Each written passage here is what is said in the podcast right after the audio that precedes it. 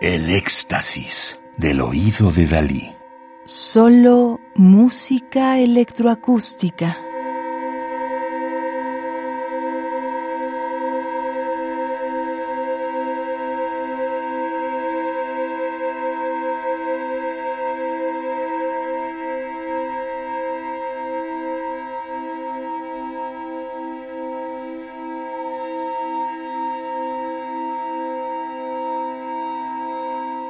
Estamos escuchando 4, 5 de 1991 para saxofones soprano, alto, tenor y barítono por 5 de John Cage, 1912-1992, Estados Unidos, compositor, inventor, teórico musical, poeta, artista plástico, escritor y micólogo.